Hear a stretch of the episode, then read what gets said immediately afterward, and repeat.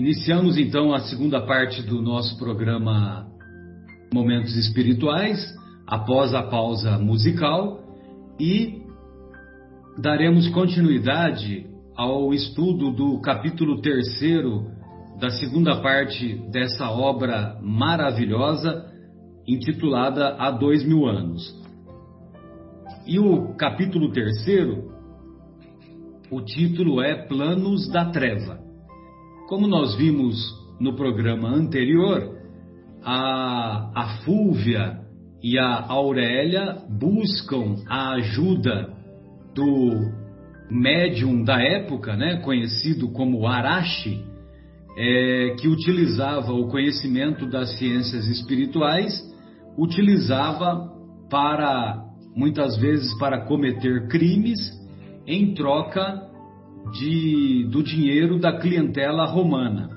Infelizmente, o Arashi falira em sua missão de, com o uso da mediunidade ostensiva que ele era portador, de é, beneficiar as pessoas com a prática da caridade. Mas, infelizmente, ele usou esse conhecimento é, para a prática de delitos.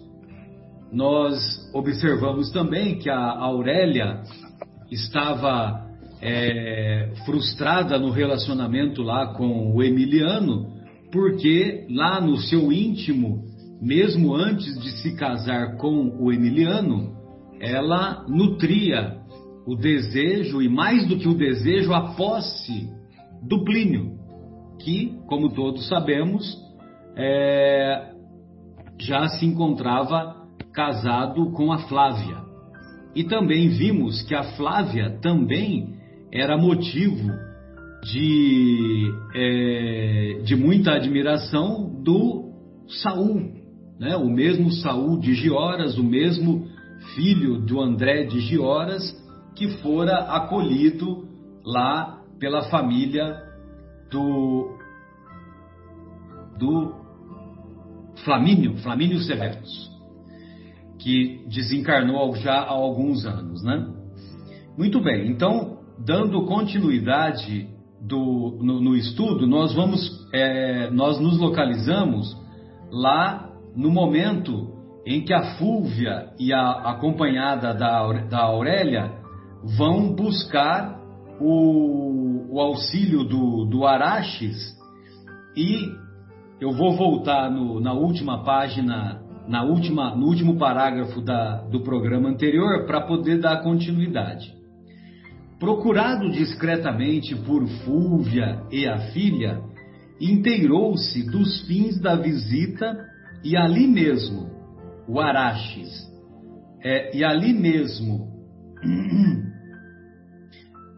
e ali mesmo, entre grandes retortas e pacotes de plantas e substâncias diversas, mergulhou a cabeça nas mãos, como se o seu espírito estivesse devassando os menores segredos do mundo invisível, ante uma trípode e outros petrechos de ciências ocultas, com que ele, psicólogo profundo, buscava impressionar o espírito sugestionável dos, dos consulentes numerosos que o procuravam para a solução dos problemas da vida.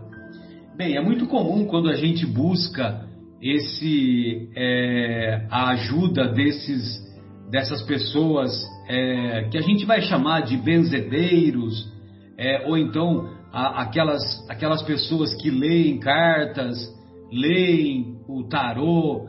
É muito comum elas usarem vestimentas é, para impressionar, né? Então usam vestimentas para impressionar, colocam é, a maquiagem excessiva, às vezes colocam pinta na testa, turbantes, enfim, né?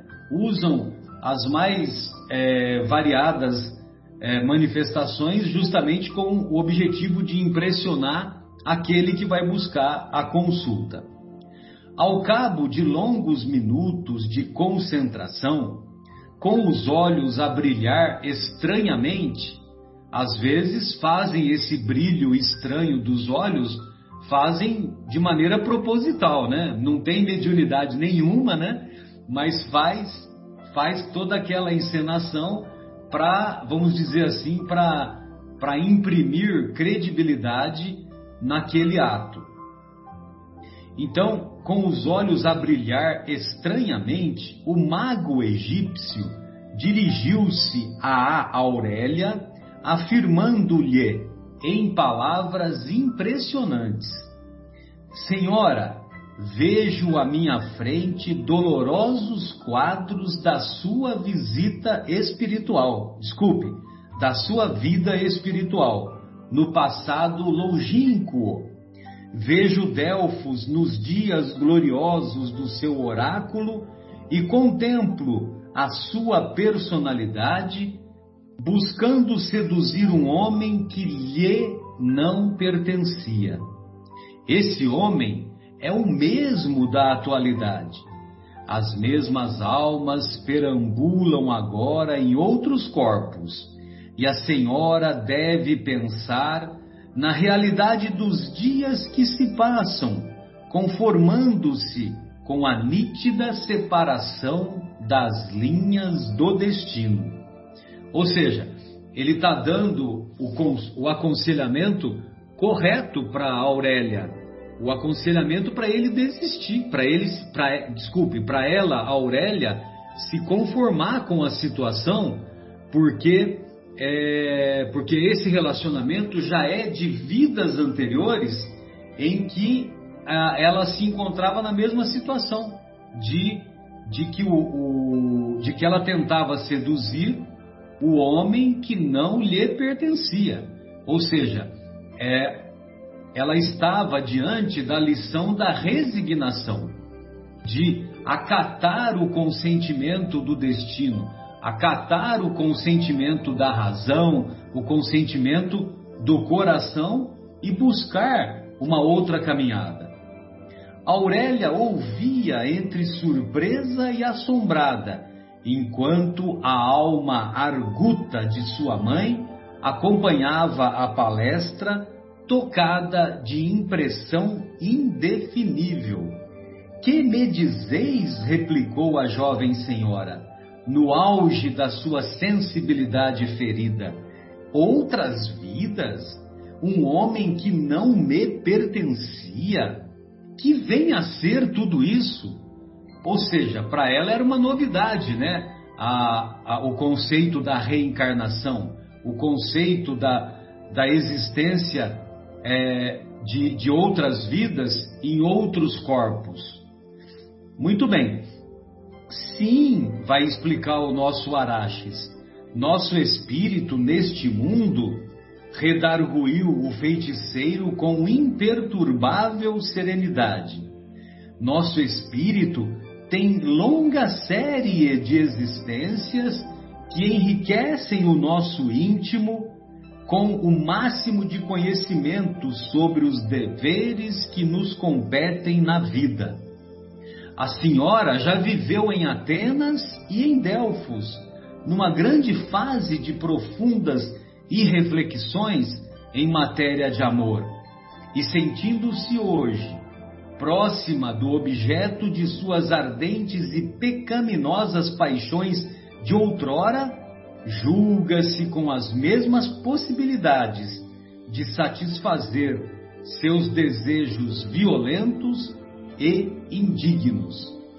Então, os nossos personagens já se encontraram anteriormente em Delfos e em Atenas, vivenciaram a mesma situação e ela buscava satisfazer esses mesmos desejos violentos e indignos de outrora. Por aqui hão passado inúmeras criaturas. A muitas aconselhei perseverança nos propósitos, por vezes injustificáveis e inferiores. Mas, para o seu caso, há uma voz que fala mais alto à minha consciência. Se a sua irreflexão for ao ponto de provocar esse homem em consciência honesto até agora, é possível que o seu coração, também inquieto, venha, venha a corresponder aos seus caprichos. Contudo, busque não se entregar ao desvario dessa provocação, porque o destino o reuniu agora à alma gêmea da sua, e um caminho áspero de provações amargas os espera no futuro, para a consolidação da sua confiança mútua, da sua afeição e da sua grandeza espiritual. Não se interponha no caminho dessa mulher, considerada pelo seu espírito como poderosa rival. Interpor-se entre ela e o esposo seria agravar a senhora as suas próprias penas, porque a verdade é que o seu coração não se encontra preparado para as grandes renúncias santificantes. E aquilo que supõe ser profundo e sublimado amor, nada mais é que capricho prejudicial do seu coração de mulher voluntariosa e pouco disposta a sacrificar-se pelo, pelo carinho de companheiro amoroso e leal, mas sim a multiplicar os amantes pelo número de suas vontades artificiais. Bem, então ele tá, o Arashi está deixando claro aqui para para nossa querida Aurélia que ela tem que ficar na posição dela, porque ela não tem ela não tem a, as virtudes morais suficientes para suportar as provações que estão previstas é, no futuro. Então, a, o melhor que ela tem a fazer é não, não se interpor no caminho da Flávia e do Plínio. Muito bem, aí agora, como que se dá o, o, o desenrolar dos acontecimentos? É o nosso querido Marcos, né, Marcos? Sim, sou eu. Vamos lá, Marcos, por favor. Olha que, interessante, né? O Araches tinha todos os defeitos dele, tudo, né? Um feiticeiro, mas ele aqui foi extremamente correto quando fala a verdade, né? Para a Aurélia, porque ele a aconselha, olha, não faça isso, né? Mas enfim, vamos lá, vamos continuar. A Aurélia estava líbida ouvindo essas palavras que considerava atrevidas e injustas. Né? Desejava defender-se, mas uma força poderosa parecia comprimir-lhe a garganta, anulando-lhe o esforço das cordas vocais. Fúvia, porém, tomada de rancor pela expressão, pelas expressões insultuosas daquele homem, tomou a defesa da filha, arguindo-o com energia. Araches, feiticeiro impúdico, que queres dizer com essas palavras? Insultar-nos? Poderemos fazer cair sobre sua cabeça o peso da justiça do império, conduzindo-te ao cárcere e revelando à sociedade os teus sinistros segredos. E porventura, aí responde Araxes, né?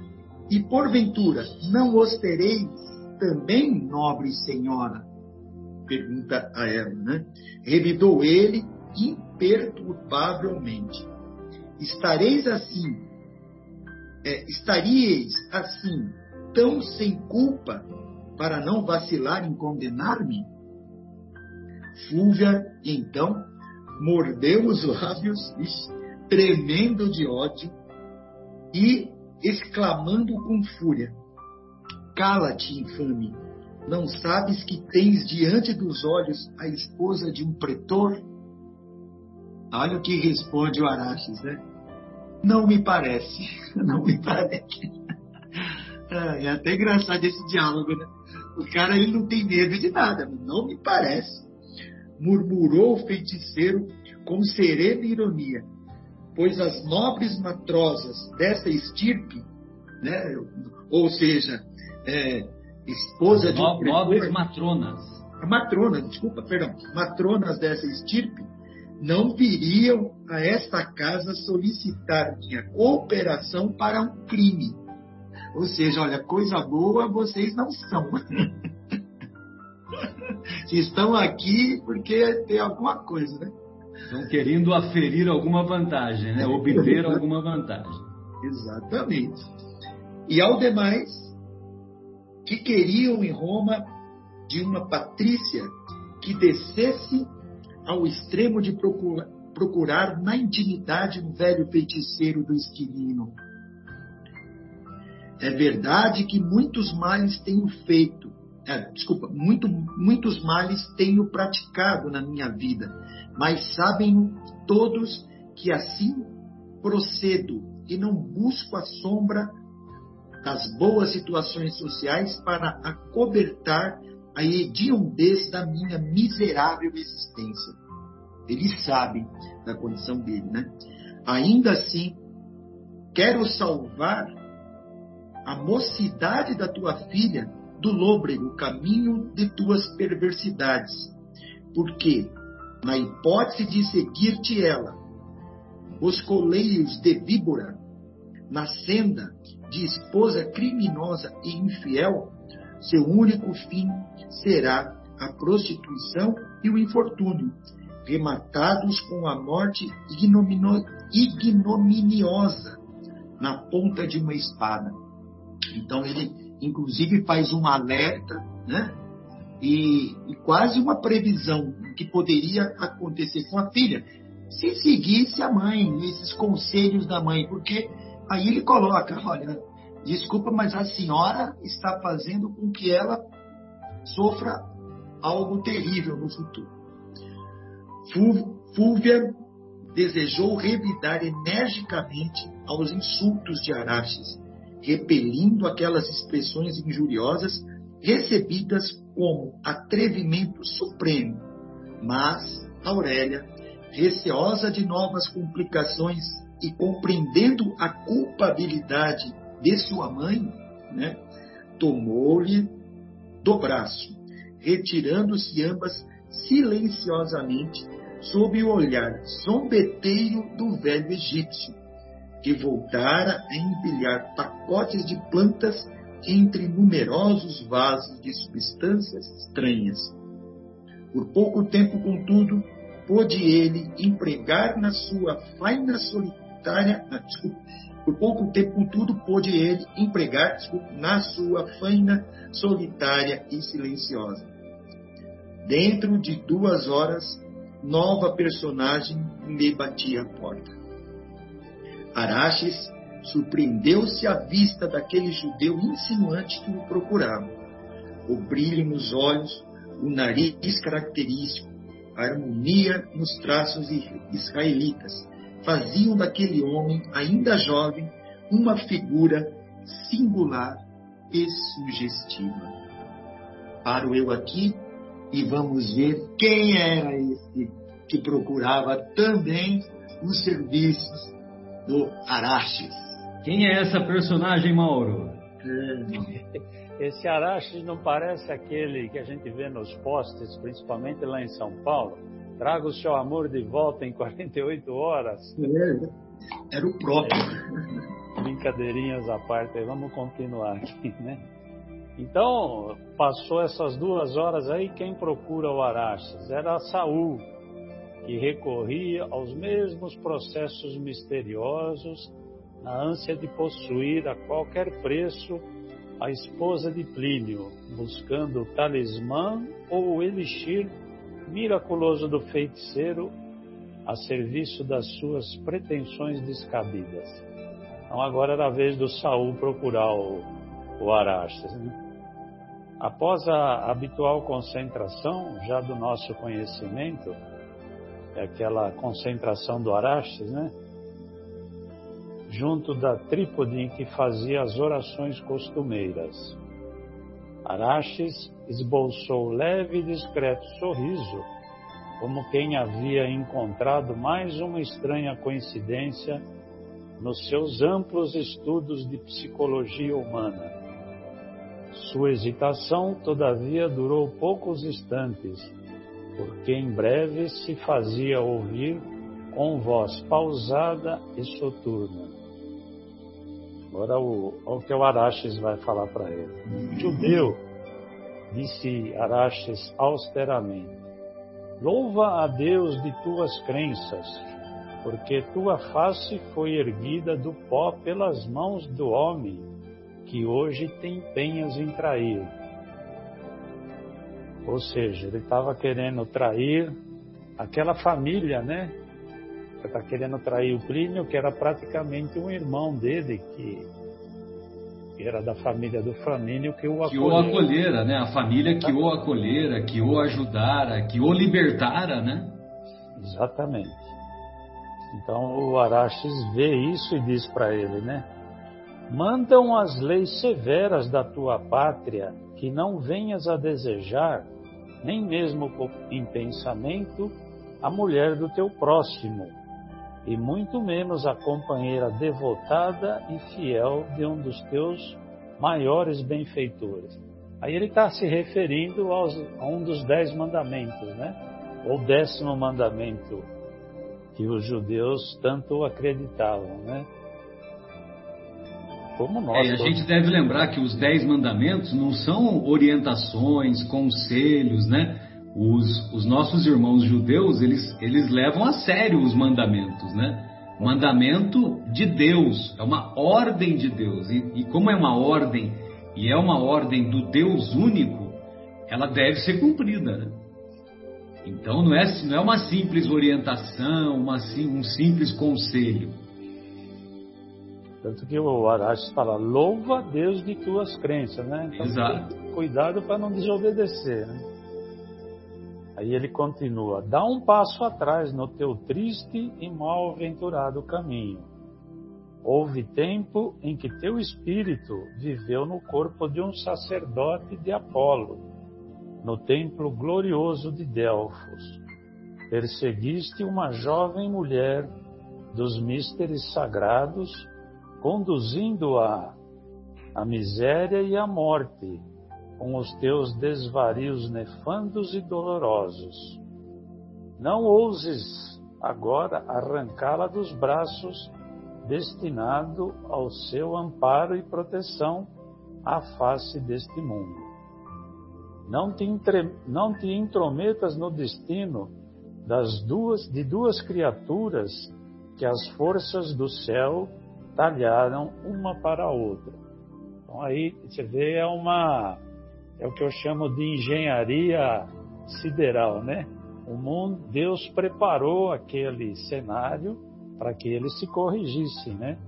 E aí o Araxes fala: não te, não te intrometas nas criaturas que a força do céu reuniu. É bem, é bem legal essa comparação, porque tem a engenharia financeira, né? É. Quando você vai, vai fazer uma, um investimento vultoso, né?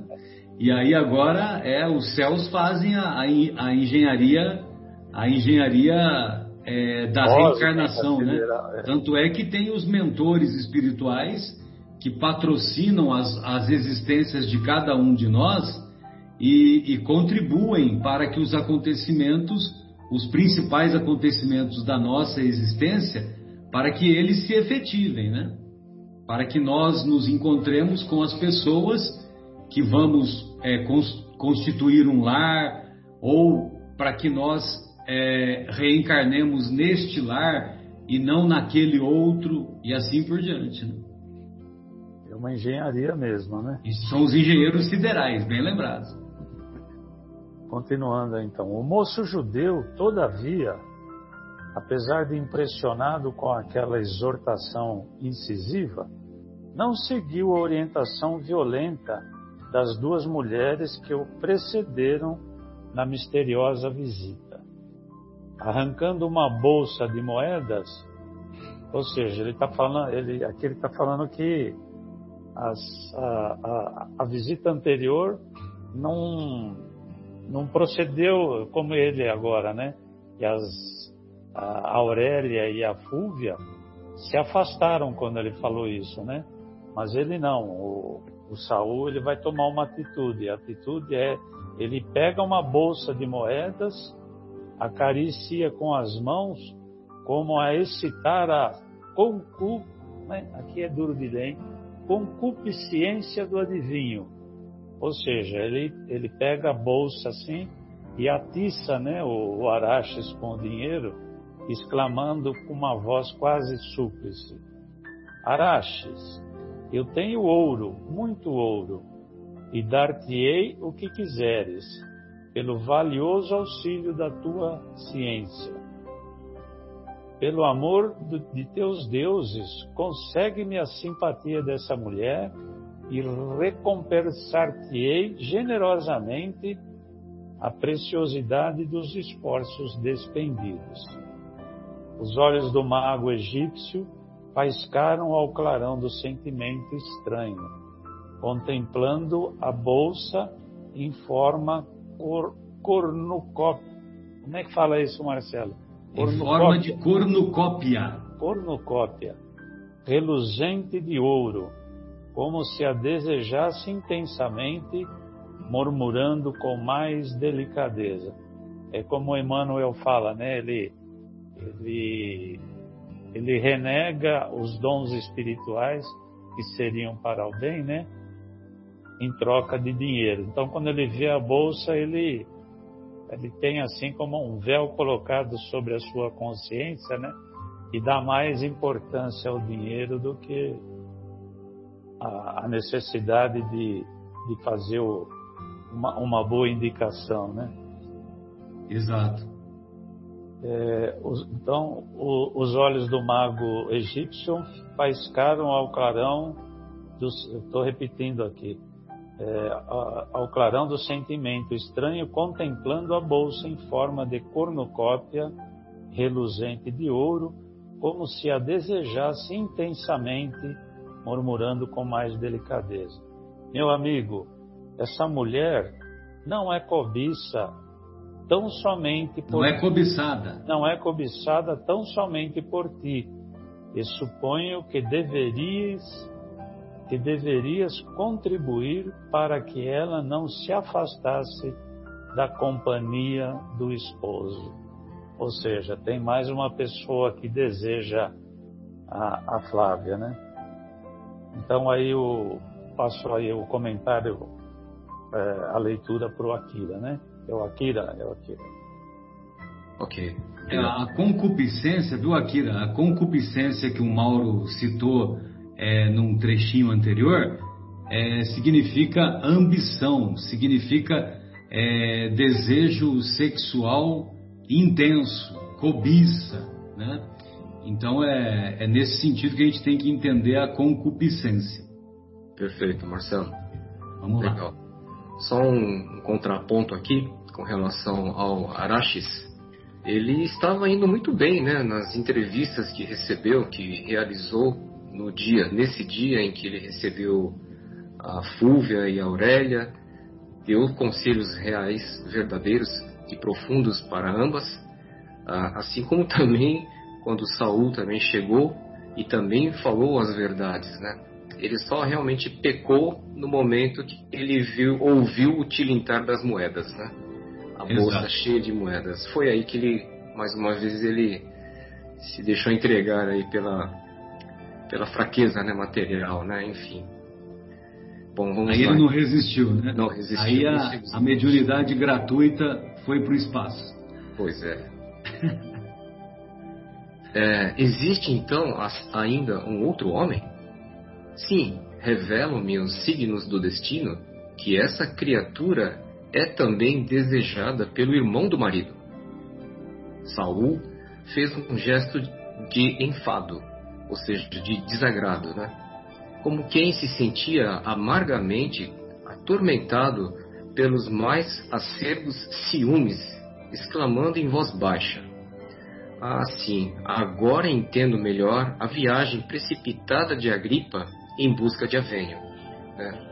Agripa realmente ele tinha é, viajado para Avenho é, pouco antes do casamento. Ele não quis presenciar, né, prestigiar aí a cerimônia do enlace né, do seu irmão com Flávia.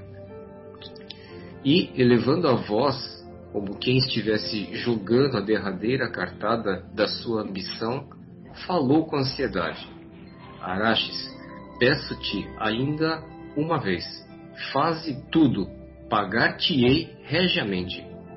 A fronte do mago curvou-se de novo, em atitude de profunda meditação, como se o espírito buscasse no invisível alguma força tenebrosa, propícia aos seus sinistros desígnios.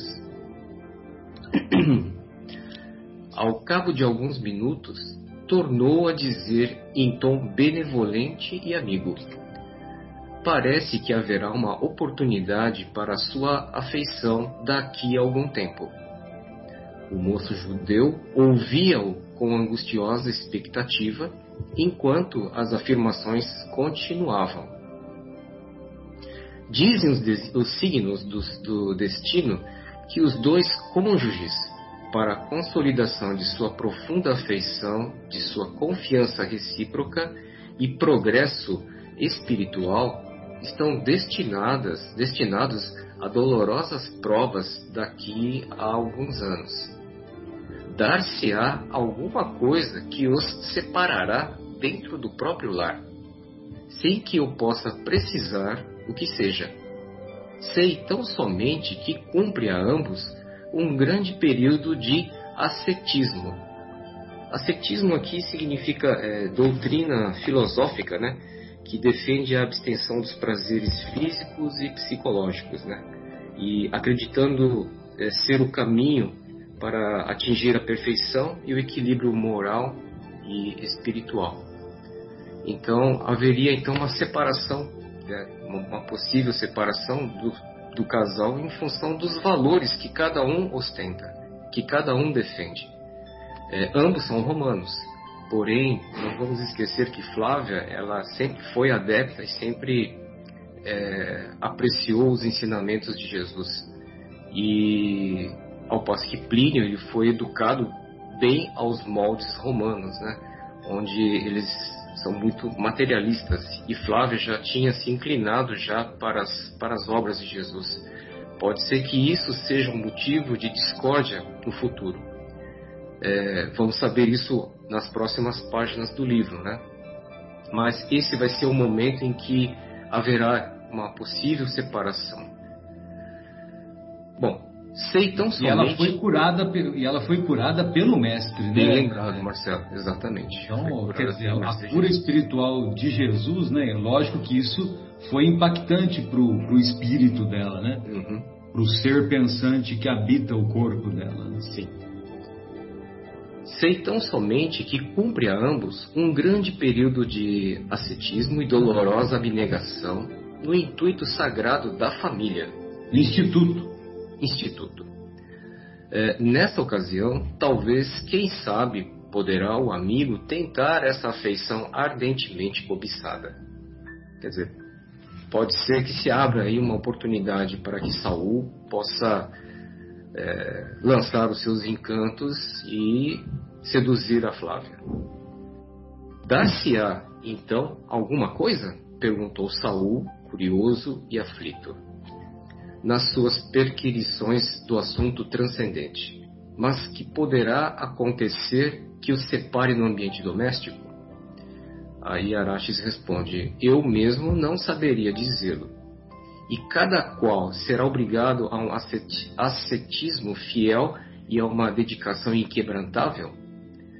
Só Araches responde novamente: Manda o determinismo do destino que assim seja, mas não só o esposo como a companheira podem interferir nessas provas, contraindo novo débito moral ou resgatando o passado doloroso com precioso valor moral dos sofrimentos empregados, no determinismo das provações purificadoras, sua boa ou má vontade. Saiba que as tendências humanas são mais fortes para o mal tornando-se possível que as suas pretensões sejam satisfeitas nessa época. Ou seja, aqui vai existir um esforço muito grande por parte do casal para que ambos não se sucumbam né, às, às tentações e que cada um realmente é, perdoe, entendam, tenham tolerância para que superem essas dificuldades que ainda estão por ocorrer, né, no porvir. E assim não vai dar abertura para que Saul possa lançar aí o seu veneno, né, a sua a sua vontade de separar e ter Flávia como como sua companheira. Então é, é um desafio que, que está reservado ao jovem casal daqui a alguns anos. Ambos deverão ser firmes, é, respeitando um ao outro, e assim, se conseguirem passar por essas provas, vai garantir a união e vai fortalecer ainda mais o relacionamento que, de amor que existe entre ambos. E quanto tempo? Aí vem a pergunta de Saul novamente, né? Muito ansioso, né? E quanto tempo deverei esperar para que isso aconteça? Perguntou o liberto profundamente preocupado. Araxes responde: Alguns anos. Bem, e com isso é, vamos ver, né? Como que vão, como que vão se proceder aí a, a, as cenas do próximo capítulo. Os acontecimentos, né? Exatamente, né? Agora é com a nossa amiga Vera, né, Vera? Vamos lá. Então, e ele, perante essa resposta, alguns anos, né, desanima qualquer cristão, né? E será inútil tentar qualquer esforço antes disso? Perfeitamente inútil. Sei que o nobre cliente tem numerosos interesses numa cidade distante e é justo que neste intervalo cuide dos seus negócios materiais. Então, Aracho fala para ele, né? Ter paciência, não adianta tentar agora. Vai cuidar dos seus ambientes, continua a sua vida do jeito que você estava e no momento oportuno você tenta. Né? O que a gente percebe é que a mediunidade de Araches ele consegue ver as outras vidas da pessoa e o que vai acontecer ainda, uma mediunidade poderosa. Mas ele estava sujeito, imagina aquela sociedade romana, uh, nesse meio que ele vivia, né, as pessoas, uh, acho que até seduziam a ele em relação ao dinheiro, né, para poder saber as coisas e conseguir as coisas, né. Então, ele tinha que sobreviver, se deixou levar por isso, mas a gente percebe que primeiro ele aconselha a pessoa, ele consegue ver no passado da pessoa, aconselha, né? E depois ele, ele acaba cedendo porque as pessoas querem comprar os, os favores dele, os favores mediúnicos dele, né? Mas vamos lá continuar com a história aqui. É, ele dá dicas preciosas, né? Eu queria, eu queria, será que não tem nenhum Araches no bairro Esquilino, lá em Roma ainda? Esse bairro ainda continua lá, né, Mauro? Imagino que sim, né? Não é só o Trasteve, Trastevere, né? Eu não tenho bem certeza, mas é próximo ao Trastevere, o Esquilino. Que era a região, é a região mais pobre ainda hoje, né? Naquela época, imagino. É, exatamente. Pois não, Vera, desculpa.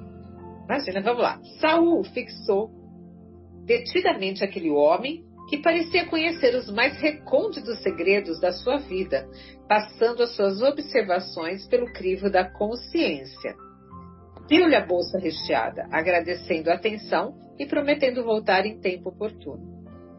Daí alguns dias, o moço judeu, nas vésperas da despedida, aproveitando alguns minutos de pura e simples intimidade com a jovem Flávia, dirigiu-lhe a palavra nestes termos. Então ele teve uma oportunidade de ficar sozinho com a Flávia, né?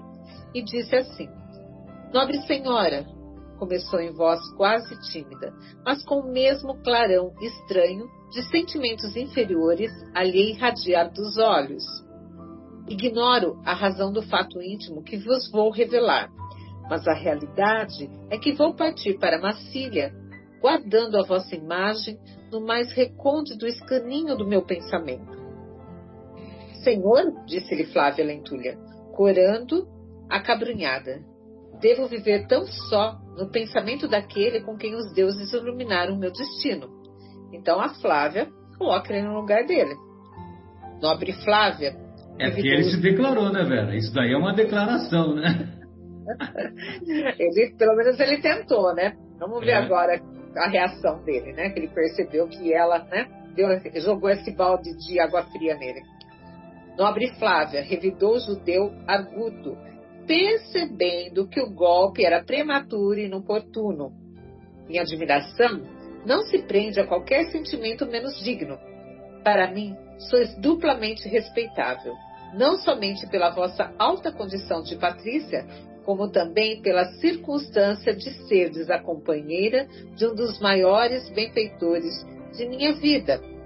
Ficar tranquila quanto às minhas palavras, porque em meu coração só existe o mais leal interesse pela vossa felicidade pessoal, junto do digno esposo que escolheste.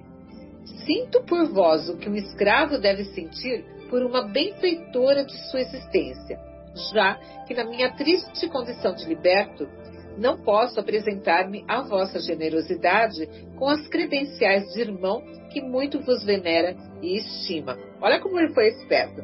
Ele jogou para ver como é que ela reagia, mas aí, como ele já estava ciente pelos conselhos de Arashi, que aquele não era o, o momento, né? Então ele foi muito sábio aqui e saiu, né? saiu de por outro lado aí, foi muito esperto. Então vamos ver o que, que ela responde. Está bem, senhor Saul, disse a jovem, mais aliviada. Meu marido vos considera como irmão muito caro e eu me honro de associar-me aos seus sentimentos.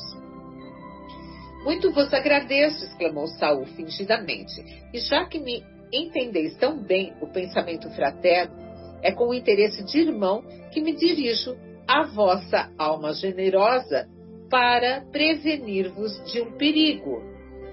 Olha só, o que será agora? Um perigo? perguntou Flávia aflita. Sim. Falo-vos confidencialmente, solicitando que guardeis o máximo segredo desta confidência fraternal. E, caros ouvintes, isso vai ficar para o próximo capítulo, para o próximo não, programa. Não percam o próximo capítulo. Muito bom.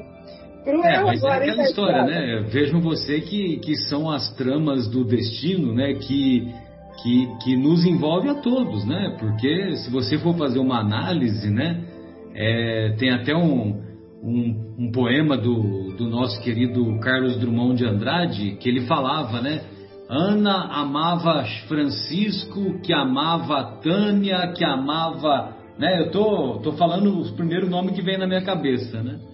E, e aí, lógico que, que essas, essas tramas aí do destino a todos é, são passíveis de, de, de nos envolver, e lógico né, que essas personagens estavam envolvidas nessas tramas com o objetivo pedagógico, né? com o objetivo pedagógico de, de desenvolver o perdão, de desenvolver a tolerância, de desenvolver a resignação, né?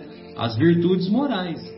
E lógico que muitas vezes, devido à nossa imaturidade espiritual, aí a gente, imaturidade psicológica, imaturidade espiritual, a gente deixa se envolver pela, pela, pelo fogo das paixões e acabamos sucumbindo em nos deixar envolver pela, é, vamos dizer assim, por, por sentimentos inferiores, julgando de maneira equivocada que, que a pessoa que nós temos afinidade, que, que ela é, é, é nossa posse, né? Entendeu? Não apenas desejo, como posse. E, e isso é que é o, aprendizado né, que, que todos devemos nos colocar à disposição. Né? Enfim, de qualquer maneira, né, uma outra coisa que chama atenção na, na descrição do Emmanuel é que ele sempre descreve o olhar das personagens, né? Então vocês perceberam, né? Que o, o, o, o, sempre ele coloca, né? O olhar do Araches, o olhar do Saul, o olhar do Huguinho, do Zezinho, né? Que, lógico, né? Que os nossos olhos falam mais, eles, eles demonstram, né? São o espelho da alma, né? Eles demonstram os nossos reais sentimentos, os nossos reais pensamentos. Bem, amigos, essas eram então as nossas considerações.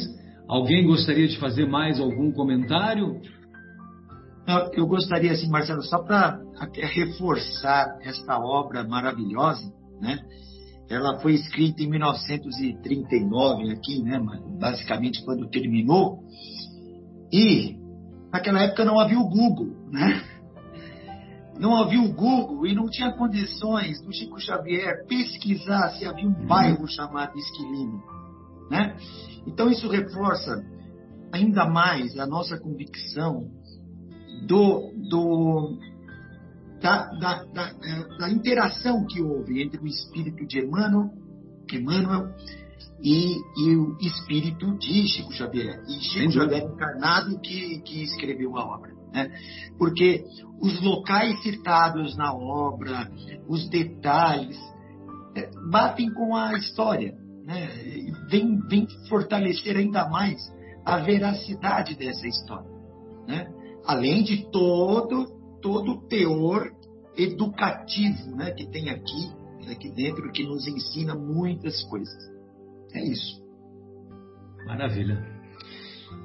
Muito bom, amigos. Então, encerramos o nosso encontro de hoje e na próxima semana daremos continuidade a esse a esse capítulo tão envolvente, embora predominem as, as ambições de ordem material, né, que, que ao longo dos séculos, muitas vezes, nós, de nossa parte, nos deixamos envolver e fazer predominar em nossa trajetória. Queira Deus que nós, nessa existência, pelo menos nos esforcemos para colocar as coisas espirituais acima das coisas materiais. Um grande abraço a todos e até a próxima.